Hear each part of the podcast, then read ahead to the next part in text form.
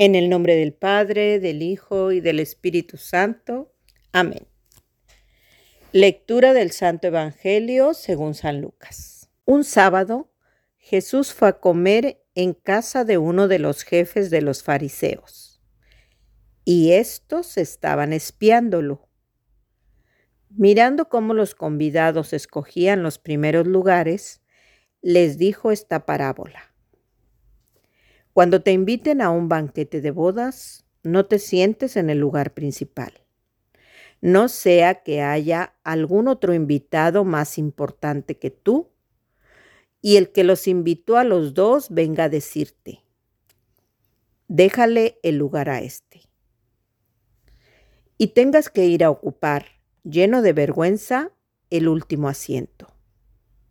Por el contrario, cuando te inviten, ocupa el último lugar, para que cuando venga el que te invitó, te diga, amigo, acércate a la cabecera.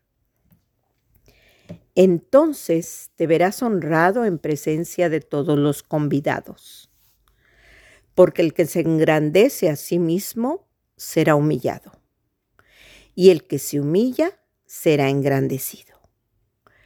Palabra del Señor. Gloria a ti, Señor Jesús.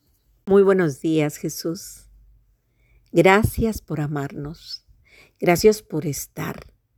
Gracias por corregirnos con amor. Gracias por enseñarnos que para Dios todos somos valiosos. Que para Él cada uno tiene un valor especial y que no hay más ni menos a sus ojos. Regálanos la gracia, Señor, de ser humildes, de aprender de ti, de aprender a mirar a nuestros hermanos así, con el mismo amor con que ustedes nos miran. Amén. Muy buenos días, queridos hermanos. Les saluda Silvia Valdés. Soy discípula misionera Verbundey en la ciudad de Monterrey, Nuevo León. Hoy, por la gracia de Dios, comparto con ustedes a partir del Evangelio según San Lucas, capítulo 14, versículos 1 y del 7 al 11. En esta cita encontramos que Jesús ha ido a comer a casa de uno de los jefes de los fariseos. Y dice ahí que los fariseos lo estaban espiando. Pero Jesús los está mirando. Y mira cómo los convidados ocupan o escogen los primeros lugares. Y Jesús no deja pasar la oportunidad para darles una enseñanza que los haga mejores. Y para eso les cuenta esta parábola, que empieza así. Cuando te inviten a un banquete de bodas, no te sientes en el lugar principal. No sea que haya algún otro invitado más importante que tú y el que los invitó a los dos venga a decirte, déjale el lugar a este. ¡Wow! Jesús va directo al punto, pero sin hacerte sentir mal no te confronta así directamente a ti, sino que te ayuda a que seas tú mismo el que confrontes esa actitud que estás tomando. Me encanta descubrir la pedagogía de Jesús, que parte desde el amor, pero con delicadeza. Te los digo porque no sé si a ustedes les pasó, pero a mí sí, en mi juventud, ¿verdad?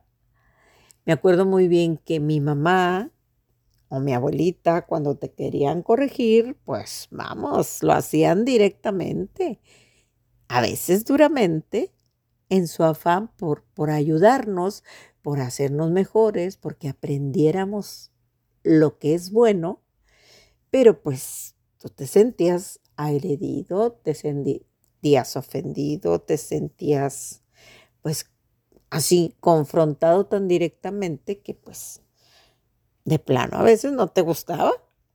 ¿Qué cosas que a mí no me gustaba y aunque no éramos groseros ni contestábamos mis hermanas y yo, pues te quedabas con ese disgusto y, pues tardabas tu tiempecito en asimilar que realmente esa eh, corrección que te hacían la hacían por amor, no por el deseo de hacerte sentir mal.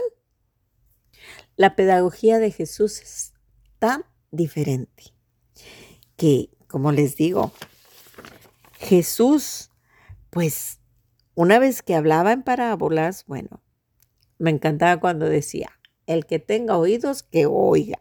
O sea, como quien dice, yo ya te lo dije, si te quieres poner el saco, póntelo, si te queda. Y al que no, pues el consejo ya estaba dado. Ya era cosa de cada persona si aprendía la lección o la dejaba pasar.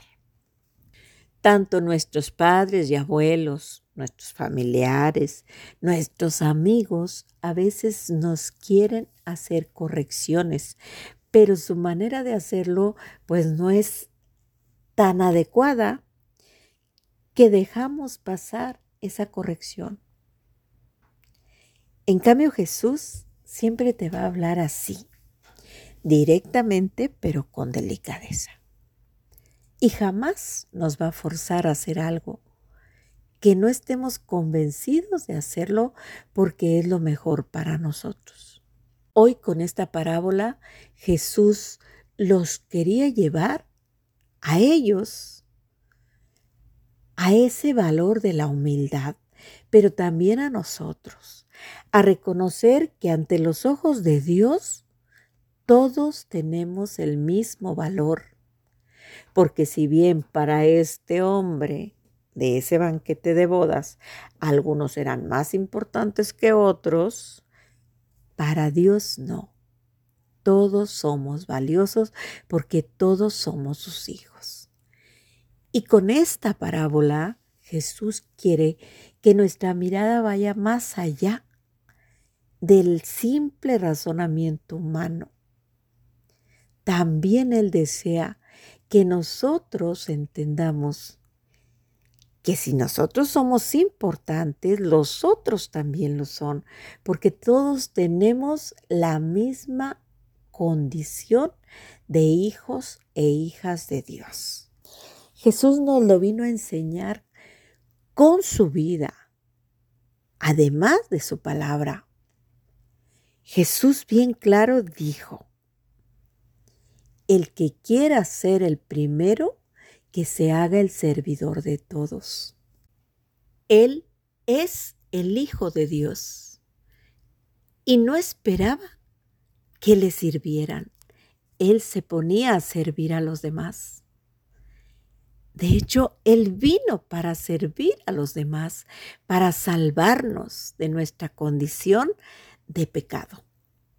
Entregó su vida por la tuya, por la mía, por la de cada uno de los seres humanos. No se apegó a su igualdad con Dios. Entregó su vida. Tomó la condición de servidor y se hizo obediente hasta la muerte y una muerte de cruz, dicen Filipenses 2. Y para alcanzar el amor necesitamos dejarnos amar por el que es amor, que no se puede dar lo que no se tiene. Y en el amor, el primero que ama siempre es Dios. Dios que es amor envió a su Hijo para enseñarnos a amar. Y el que se encuentra con Jesús puede aprender de Él en el amor y en la humildad.